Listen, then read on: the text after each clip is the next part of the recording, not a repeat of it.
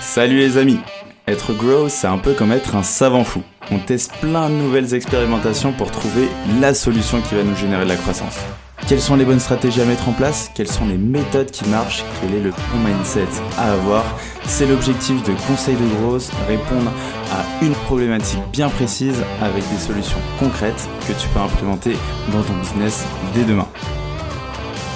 Je suis Alexis Bouvet, cofondateur de la marque Tailleur et de l'entreprise Gross Hiring et je te souhaite la bienvenue dans ce podcast qui t'apporte un maximum de conseils pour booster ta croissance.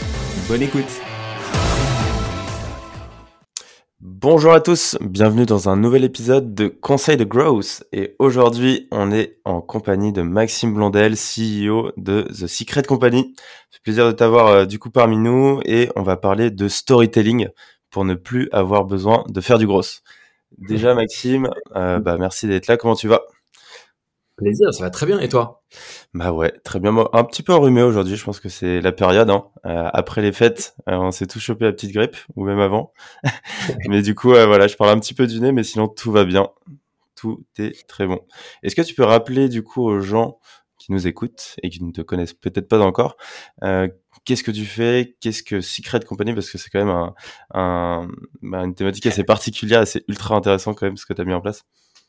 Ouais, euh, bah, très simplement. Donc, je m'appelle Maxime Blondel, j'ai 27 ans. Euh, ça fait trois ans que j'ai créé The Secret Company. On est un collectif d'entrepreneurs avec chacun des spécialités très différentes. on est une dizaine aujourd'hui dans ce collectif.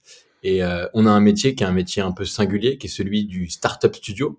Ça veut dire que tous les ans, on se met autour de la table avec les entrepreneurs dans ce collectif on est tous à plein temps hein, sur ce, collectif qui s'appelle The Secret Company, et on va se, se, mettre d'accord sur des problèmes qu'on veut attaquer ensemble et qu'on veut résoudre euh, en montant une startup, une solution, euh, principalement du produit, du produit digital, du logiciel, de l'app mobile, de la marketplace, etc.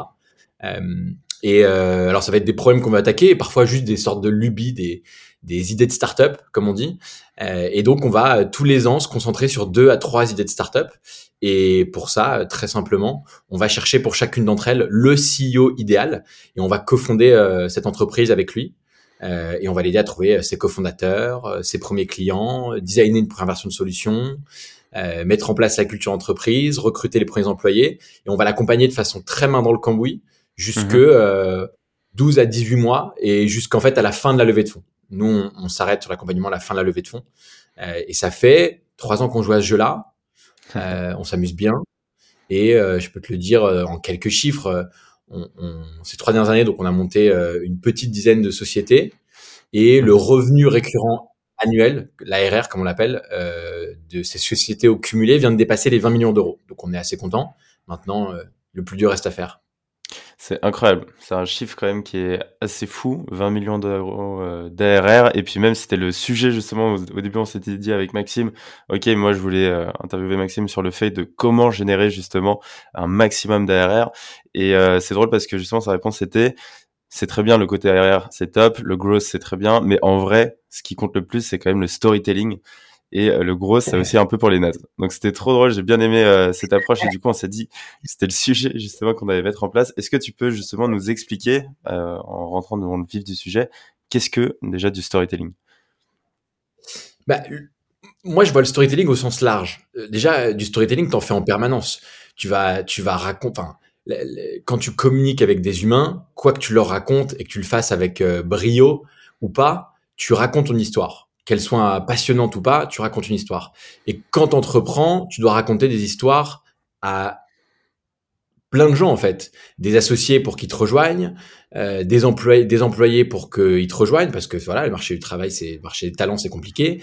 Euh, des clients pour les convaincre d'acheter ta solution. Euh, quand t'écris, quand tu rédiges ton site web et que tu designs ton site web, tu racontes une histoire. Tu essayes de raconter une histoire et une histoire qui est qui va influer, qui va convaincre et si possible qui va même euh, provoquer un effet, ce qu'on appelle un effet waouh chez, chez, chez ton interlocuteur. Mhm. Et il va falloir aussi euh, convaincre des, peut-être des investisseurs plus tard. Il va falloir euh, convaincre plein de monde en fait, tout le temps. Et donc que ce soit à l'oral, que ce soit dans les médias, que ce soit dans une négociation en one-one, que ce soit sur ton site web, que ce soit sur la, je sais pas, tes réseaux sociaux quand tu tu réécris ton profil LinkedIn par exemple, bah, le but c'est de raconter des histoires. Et c'est en ça que je trouve intéressant, c'est qu'il y a des frameworks pour raconter des histoires. Le plus connu, c'est situation initiale, euh, élément perturbateur, euh, conclusion. Il y a des mhm. choses comme ça. Et c'est pour ça que je te disais, le gros hacking, c'est un truc de loser parce que c'est par définition, c'est des, des, hacks, c'est de l'optimisation. Mais la base d'un bon produit pour le vendre, c'est un, effectivement que le produit soit bon, mais surtout de raconter une bonne histoire. Tu, prenons le, le, gourou de tout le monde. Moi, c'est pas spécialement mon gourou, mais il faut admettre qu'il c'est un génie. Steve Jobs, euh, il, il, il, cherchait pas des grosses hacks pour vendre euh, ses, ses, devices, pour vendre que ce soit le, MacBook ou, ou, les téléphones. Non, il va raconter une histoire dans l'image de marque, dans le design, dans le branding, dans le funnel de vente, dans la façon dont les, euh, les, les, conseillers en magasin vont te présenter le produit, dans la façon dont ils sont habillés. Et en fait, tout est un message. Que ce soit un message oral ou un message, euh, tu vois, la façon dont tu es habillé, la façon dont tu te comportes, la façon dont tu accueilles tes clients. Et tout ça est passionnant. Et c'est pour ça que moi, je préfère me concentrer sur le storytelling et mhm. pas sur les grosses hacks. Et je peux te donner un exemple plus concret. Là, on a deux, deux, on terminé euh, un batch de 12 mois euh, chez Secret Company. On a deux, deux sociétés qui levaient des fonds. Okay. on a de la chance, elles ont des chiffres incroyables, une équipe incroyable. C'est honnêtement, depuis trois ans, le, notre meilleur batch. C'est les meilleures boîtes qu'on ait créées à date. Trop bien. Et, et, et, je réalisais à quel point le storytelling était pas un exercice facile pour tout le monde. C'est que eux, ils se disaient, ouais, j'ai jamais été voir d'investisseurs, euh, comment je vais faire, euh, je sais pas trop quoi leur euh, leur présenter. Et je leur dis, bah c'est un peu comme un date Tinder. Tu connais pas la personne en face de toi, tu arrives avec un peu d'appréhension, elle te fait peur, mais évidemment qu'il faut il faut pas mentir parce que sinon tu bases ta, ta relation des, des fondations qui sont un mensonge et qui sont pas solides et que ça mmh. se de toute façon. Mais évidemment que le but est de mettre ton plus bel habit ce jour-là, d'avoir la meilleure énergie, d'être le plus drôle et d'être le plus convaincant. Et donc de, créer une histoire. Et en fait, c'est marrant parce que c'est un peu comme un... moi j'aime bien la, métaphore du kiné. Un entrepreneur, c'est un peu un kiné. Un, un, entrepreneur, il doit manipuler la réalité pour la mettre en sa faveur. Et en fait, il doit manipuler l'exécution de la réalité. Et ben c'est pareil dans une levée de fonds. Un kiné, il va te manipuler pour ton bien, et donc il met son talent au service du bien, mais il te manipule. Et la communication, c'est la, la, manipulation. Donc le storytelling doit en être. Et quand tu, quand tu vends des téléphones et que tu t'appelles Apple et que tu vends du design incroyable, il y a une forme de manipulation là-dedans, et il faut l'accepter. Et je pense que c'est l'art que, que tout le monde devrait essayer de, de, de, maîtriser avant les grosses hacks ou je ne sais quoi, qui ne sont pas des choses très durables et qui sont de l'optimisation. C'est pas des fondations. Ça, je suis assez d'accord avec toi. Souvent, le growth, on se dit, OK, bon, c'est, euh, je lance ma boîte et tout, faut que je mette en place du, du growth, etc. Alors que non, en fait, c'est, on en parlait justement avec euh, Hugo Benz euh, dans un épisode. Lui, il a monté aussi pas mal de boîtes. Première boîte, il faisait pas de growth, hein, c'est, il prend une liste de 50 personnes, il va les appeler, il a un produit, une offre, il co-construit avec eux, il raconte son histoire, justement, et c'est comme ça que ça avance. Et après, une fois qu'il a une équipe de 16 et à tout, qui est, toutes les fondations sont bien solides, Là, il va mettre en place justement de l'optimisation, du growth pour faire accélérer la boîte. du coup, ouais, c'est assez intéressant ce que tu dis. Et du coup, bah, le storytelling, euh, effectivement, c'est un art, c'est quelque chose qui est assez compliqué, tu en as besoin tout le temps. Quelles sont un peu pour toi les clés, les étapes pour construire un bon storytelling qui va convaincre? Beaucoup d'empathie et beaucoup de tests. Il faut, il faut tester. Euh, c'est un exercice qui, euh, qui se fait dans la, dans la durée et qui se fait à l'effort. Il va falloir il va falloir essayer de. Alors déjà, je pense qu'il faut se former à la psychologie humaine euh, et essayer de comprendre qu'est-ce qui euh, qu'est-ce qui euh, attise euh, attise la curiosité et l'attention des humains de façon générale. Mhm. Donc tu vois, tu peux activer des vices, tu peux activer des envies profondes, des envies inavouées. Tu peux activer différents leviers comme je sais pas le fear of missing out, le FOMO, ce, ce genre de choses. Mhm. Maintenant, ça, il faut l'étudier dans le livre de psychologie euh, et ça t'aidera beaucoup en marketing de façon générale. Euh, après, une bonne histoire, elle a en général un, framework en, en, trois étapes qui est, qui est, qui est très simple. C'est une situation initiale où tu poses le contexte. Ensuite, tu vas y apporter un élément perturbateur. Et là, le but, c'est de créer un effet euh, un peu choquant qui, qui, garde, qui garde l'attention. Parce qu'une fois que tu l'as capté, il faut la garder. Et ensuite, il faut amener à une, une conclusion. Et la conclusion, en général, c'est un, c'est un mic drop, c'est un effet wow. Et j'aime hmm. bien ce, ce, framework en trois étapes. Et tu devrais tout construire. C'est comme les, quand tu fais un, un truc en bullet points. Il y en a qui mettent, où ils présentent leur produit en 4-5 paragraphes. Non, la règle des trois, c'est une bonne règle. Tu, prends, tu mets des bullet points, trois bullet points.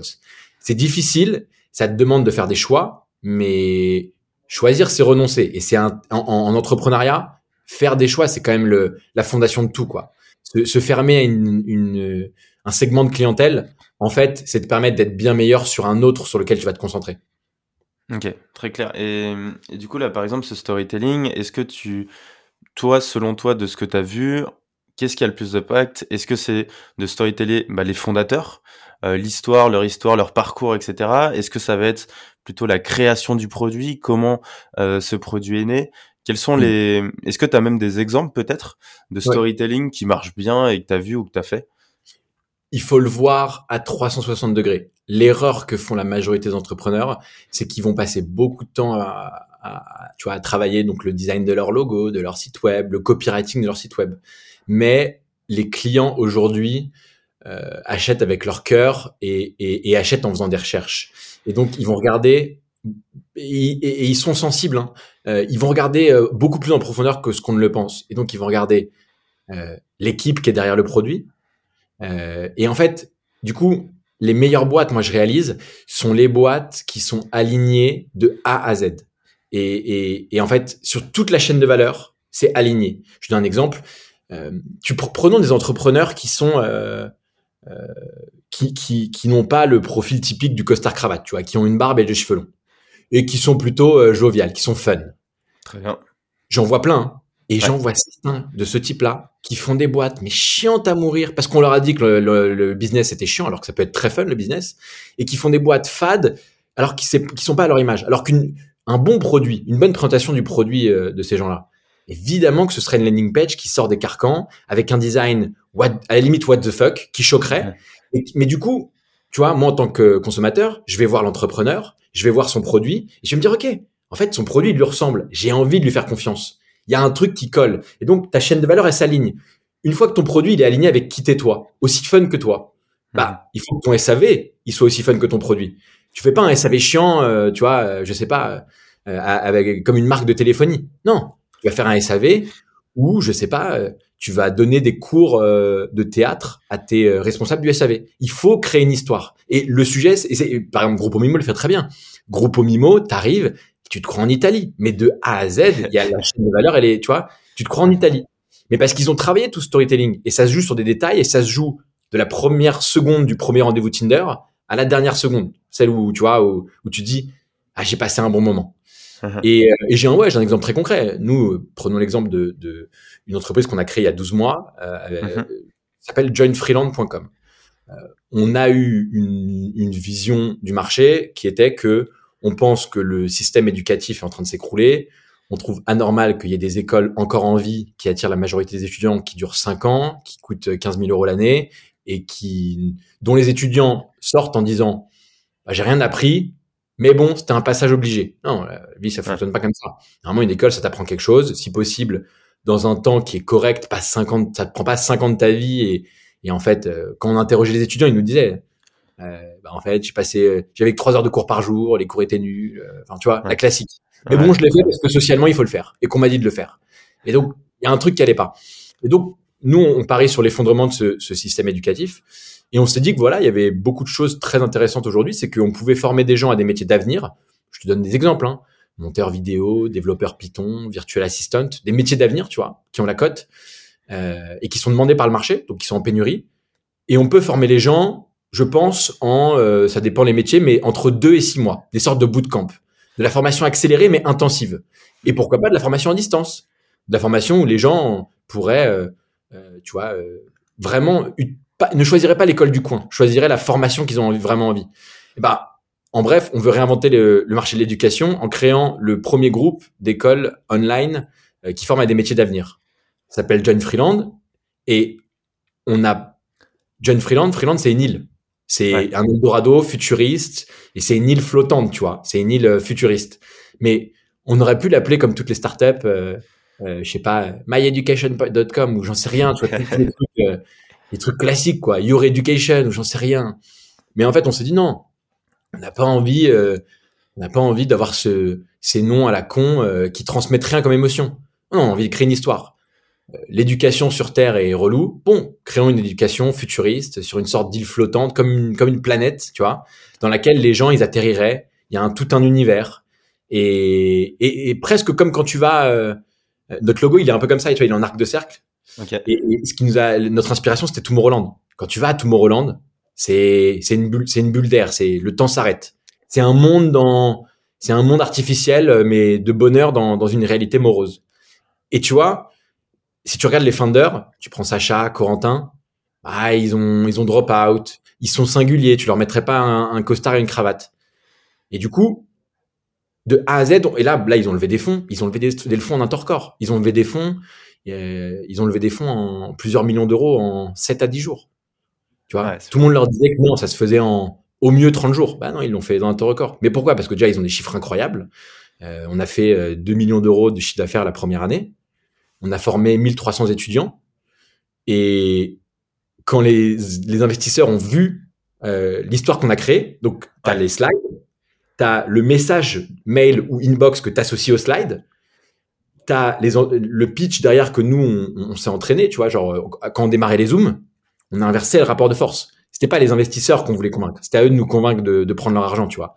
Et en fait, eux, ils voyaient notre branding, ils voyaient les fondateurs qui sont des ovnis, le branding est un ovni, notre métier est un ovni, notre vision, elle est ovni parce qu'on on dit vraiment qu'on veut, on veut défoncer les écoles actuelles. Tu regardes tout ça et tu te dis, OK, ovni, ça paraît fou. Habituellement, je le croirais pas, mais vu que tout est aligné sur la chaîne de valeur, alignement, vas-y, j'y vais. C'est, ça paraît, ça paraît complètement fou, mais j'y vais. Uh-huh. Ok, je vois. En vrai, c'est drôle parce que euh, le mot que tu as dit que je trouve ultra juste, c'est le mot univers. C'est que tu vas plonger les gens dans une chaîne de valeur complète qui va être totalement bah, homogène, entre guillemets. C'est vrai que mhm. si dans ta chaîne de valeur, il y a seulement un truc qui est ovni, bah là, tu dis, oula, c'est trop bizarre. là, ils ont, là, ils ont fait de la merde, etc. Ça va pas du tout. À l'inverse, si tout est effectivement aligné sur cette thématique-là, tu vois que tu es dans un univers, tu es plongé et effectivement, tu es dans une autre dimension, quoi. Grave. C'est vraiment l'esprit. Tu as raison. Univers. Créer un univers. Mmh et, euh, et du coup, là, cet univers, à quel euh, point tu le communiques et tu le véhicules. Donc on l'a dit, tu vois, dans la chaîne de valeur, il faut qu'on le voit, donc c'est-à-dire à chaque moment, à chaque interaction. Est-ce que quand tu vas le communiquer, je sais pas sur euh, sur les réseaux, tu vas le communiquer différemment? Comment tu vas communiquer bien justement ce storytelling pour faire en sorte qu'il ait encore plus d'impact? Déjà, euh, l'humain n'est pas un acteur infaillible, voire l'humain est très souvent un mauvais acteur. La majorité des gens savent pas, tu vois, enfin, vendre, storyteller, raconter des histoires ou même euh, jouer un rôle. Et parfois, il faut le faire. Hein. Quand tu as une table de négo et que tu es un entrepreneur, euh, tu restes une personne qui a ses, hauts et ses bas. Et parfois, tu, tu, vas à la table de négo et tu es en poker face. Tu fais genre que tu gères, mais tu gères. Enfin, tu vois, tu le sais que toi, tu es en mode. C'est un challenge, c'est la première fois, par exemple. Donc, ça, le tenir sur quelques heures, je pense que tout le monde en est capable. Maintenant, tenir un storytelling et une histoire qui ne te correspond pas sur des années, parce que ça te prend des années de créer une belle boîte, c'est impossible. Donc, la solution que j'ai trouvée à ça, c'est de partir de qui sont les entrepreneurs. Moi, je pars toujours des entrepreneurs que j'ai en face de moi. J'essaie de comprendre qui ils sont, à quoi ils ressemblent, à quelle image, à quelle caricature, quelle caricature ils me font penser, dans quel film je les verrais bien le héros, en fait. et, ça. Mhm. Si, euh, et de ça, derrière, déjà, on va leur trouver un projet, euh, projet entrepreneurial qui correspond à ce qu'ils sont, qui sont leurs soft skills, leurs hard skills, leur histoire, leurs appétences, qu'est-ce qu'ils ont envie de faire où est-ce qu'ils sont forts, où est-ce qu'ils sont mauvais. Et derrière, si tu leur trouves un projet qui leur correspond, qui, devient leur projet de vie, qui a un truc qui les fait vibrer, bah c'est pas très compliqué. Le branding, il va falloir qu'il leur ressemble. Le, la façon de communiquer de l'entreprise, il va falloir qu'elle leur ressemble. Ce qui ferait que pour eux, ce sera pas un effort, ce sera du naturel. Et en fait, ils seront la meilleure égérie de leur boîte. La meilleure égérie pour trouver des clients, des employés, des cofondateurs, des investisseurs, convaincre des banquiers, etc. Et en fait, si tout est naturel, si tout découle et tout est aligné, tout sera simple, tout sera facilité. Mmh ouais, et en fait, en fait, ce que tu dis, c'est que souvent, euh, on veut faire un branding, euh, tu vois, autour d'une boîte, etc. Mais en fait, tu as raison, c'est les humains qui sont derrière cette boîte qui vont en parler, qui vont le véhiculer, et il faut que ce soit aligné avec eux, sinon euh, ça n'a aucun sens. Ouais. Et pour ça, je pense que la visualisation est un bon exercice. Tu vois, c'est un, un, exercice que font beaucoup les, les sportifs de niveau la veille d'une grande compète, ils font de la visualisation. Et en fait, avant d'arriver sur le terrain, ils ont déjà fait un match. Ils l'ont déjà fait ce match, une ou deux fois. Ce qui fait que c'est leur troisième match techniquement. Et c'est des techniques que, que leur, leur coach euh, mental les, euh, leur conseille. Ça marche très très bien. Les entrepreneurs le font aussi pour, devraient le faire en tout cas pour, par exemple, s'ils participent à une conférence et que ça les fait stresser, vaut mieux arriver euh, sur la scène en ayant déjà fait que avec le stress de l'avoir jamais fait. Et l'avoir fait dans sa tête, ça compte comme l'avoir quasiment fait dans le réel. hein. Mhm. Et bah, c'est un peu pareil pour euh, euh, le storytelling. Et le storytelling, moi, que j'appelle entrepreneurial. Quand tu écris une histoire entrepreneuriale, quand tu démarres une aventure, tu devrais faire l'exercice de te dire, OK, ma vie est un film ou ma vie est un roman, par exemple, ma vie est un film de cinéma. Dans l'idéal, dans un an, dans 12 mois, comment je voudrais être euh, dans ce film? Et bah, dans l'idéal, dans 12 mois, tu veux que le film soit bien déroulé et que, même s'il y a eu des hauts et des bas, ta boîte fasse du chiffre d'affaires, tu as des associés avec qui tu t'entends bien, tu as des employés, etc. Et donc, tu peux faire un, un- un exercice de projection mentale comme ça. Mhm. Et en fait, si tu le fais, tu vas arriver à voir qu'est-ce que tu dois faire pour en arriver là. Et donc, c'est de la pure projection mentale. De la même façon que moi, quand je vois des entrepreneurs, je me dis, OK, dans quel film il pourrait être un héros? C'est la caricature de quoi? Et si tu fais cette projection mentale, ça te facilite la vie et tu vas réussir à écrire cette belle histoire. Dans la même logique où je te disais, un entrepreneur, son rôle, c'est de manipuler la réalité, de manipuler l'exécution de la réalité.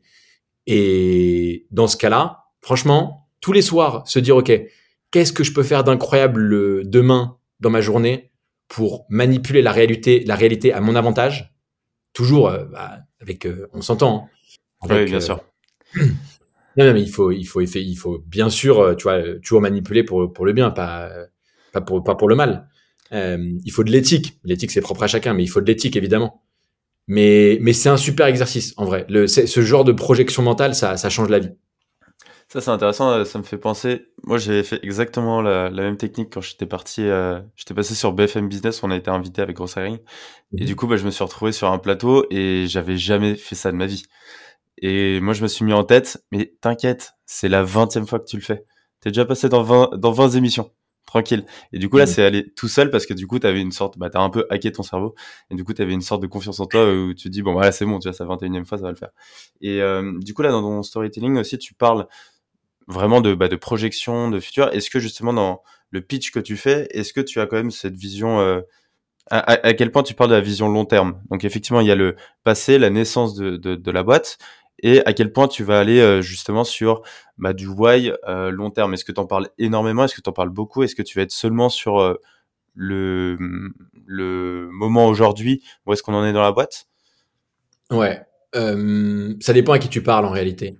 C'est-à-dire que déjà, tu soulèves un point que beaucoup d'entrepreneurs devraient, beaucoup plus d'entrepreneurs devraient faire, c'est trouver son why. Pourquoi je fais cette boîte? En quoi c'est mon projet de vie? Euh, En quoi ça m'excite tous les matins? En quoi je veux résoudre ce problème? En quoi ce problème m'énerve tellement que je suis prêt à lui donner 10 ans de ma vie? Ce genre de choses. Mhm. Ça, tous les entrepreneurs devraient le plus le faire. Et quant à ça derrière, c'est facile de bien vendre parce qu'en fait, tu, tu touches à des choses qui sont, tu vois, qui sont, qui sont le ventre, la flamme. Et si tu t'attaques à un truc qui vraiment te prend au trip, en fait, euh, être convaincant, c'est facile, hein, parce qu'en fait, t'es tellement énervé par le problème que vouloir le défoncer, c'est facile. Et, et du coup, ton why, bah, la réalité, c'est que tu, ça va dépendre à qui tu vas le vendre. Je pense que des cofondateurs et des employés, il faut que tu leur vendes ton why. Parce que tu les, tu les embarques dans un bateau où, à minima, ils vont investir 2 à 3 ans de leur vie, au mieux 5 à 10 ans. Ou plus, hein, mais on s'entend. Euh, là où un client, il va, faut, faut quand même beaucoup plus euh, être empathique et, et, et quelle proposition de valeur réelle tu peux lui, lui, lui, euh, lui faire percevoir. Qu'est-ce que tu vas lui faire gagner? Ton why, au fond, c'est c'est une cherry on the cake, mais il s'en fout un peu. Un investisseur, bon, ils peuvent tous dire que maintenant ils font de l'impact et tout. D'accord, un investisseur, c'est héroïste. Un investisseur, il va te demander c'est quoi ton plan à 18 mois et comment moi, à 5 ans, euh, je vais faire un x10. Donc, Mhm. le storytelling s'adapte aussi en face de, de Kita. Ok, super intéressant. Bah, en vrai, euh, bah, merci Maxime, déjà pour tout ce que tu nous as partagé. Il y a eu énormément de valeur et c'est ultra important ce que tu as dit, parce qu'on a dit au tout début que bah, avant de faire du gros, avant de mettre en place plein de hacks et du vouloir générer la croissance, bah, poser les fondations, poser les bases, poser le why, poser le storytelling, c'est quand même Ouais. le plus important, parce que sinon on n'avance pas. Et euh, je voulais te poser une dernière question que j'ai l'habitude Ouais. de poser, c'est est-ce que tu as un dernier conseil d'amis? Pour ceux qui nous écoutent Donc ça peut être un conseil sur le storytelling, ça peut être un conseil business, entrepreneuriat, ce Mhm. que tu veux. Grave. Je vais rebondir sur un truc qui, que tu as dit que j'ai, euh, que j'ai adoré. Tu as dit, en fait, c'est pas du gros hack qu'il faut faire, c'est du brain hack. Mhm. Et en fait, ça m'a fait penser à un truc, c'est que tous les entrepreneurs que je vois réussir, avec qui on travaille bien à The Secret Company, leur secret, et c'est vraiment un, un- enfin, ça peut paraître un secret de polichinelle, mais ce n'est pas un, mais ils se forment. Ils achètent des formats, ils, ils hésitent pas à acheter des formations, des formations à 1000 euros, 2000 euros, 3000 euros. J'ai vu des personnes euh, changer en 24 heures parce que avant les 24 heures, bah, elles comprenaient pas leur marché, elles comprenaient pas le jeu auquel elles jouaient, elles comprenaient pas leur métier. Elles achetaient une formation américaine, euh, je sais pas, euh, au funnel marketing ou j'en sais rien, hein, une formation, celle dont tu as besoin en fait, et 24 heures après, elles étaient plus le même entrepreneur, elles étaient plus la même personne, elles savaient où elles allaient, elles savaient comment le faire, elles savaient comment gagner. Et au fond, les gros hackings, les machins, on s'en fout un peu. C'est pas ce qui te fait gagner. Comment tu gagnes C'est en se formant soi-même et en se brain hackant. Le vrai hack, c'est en, en remplissant ton cerveau. Et, hmm. et, et vraiment, genre, c'est lambda, mais c'est le vrai secret. Tu veux réussir, forme-toi à ce dont tu as besoin d'apprendre pour gagner. Magnifique, c'est des très belles paroles. Merci à toi Maxime, c'était trop cool, très bel épisode. Je te dis à très vite, on peut te contacter du coup sur LinkedIn. Euh, je pense qu'on peut t'envoyer des petits messages même si as, ton inbox doit être quand même assez rempli, t'es assez chargé quand même et que t'as plein de business à gérer. Mais en tout cas, je te dis à très vite, prends soin de toi et ciao. Salut Alexis, merci. J'espère que cet épisode t'a apporté de la valeur. Si tu veux me motiver et me soutenir pour faire encore plus de contenu, tu peux mettre 5 étoiles sur Apple Podcast et me confier tes problématiques en commentaire. Tu peux aussi le partager autour de toi si tu penses qu'il peut aider. On se retrouve la semaine prochaine pour un nouvel épisode. En attendant, prends soin de toi.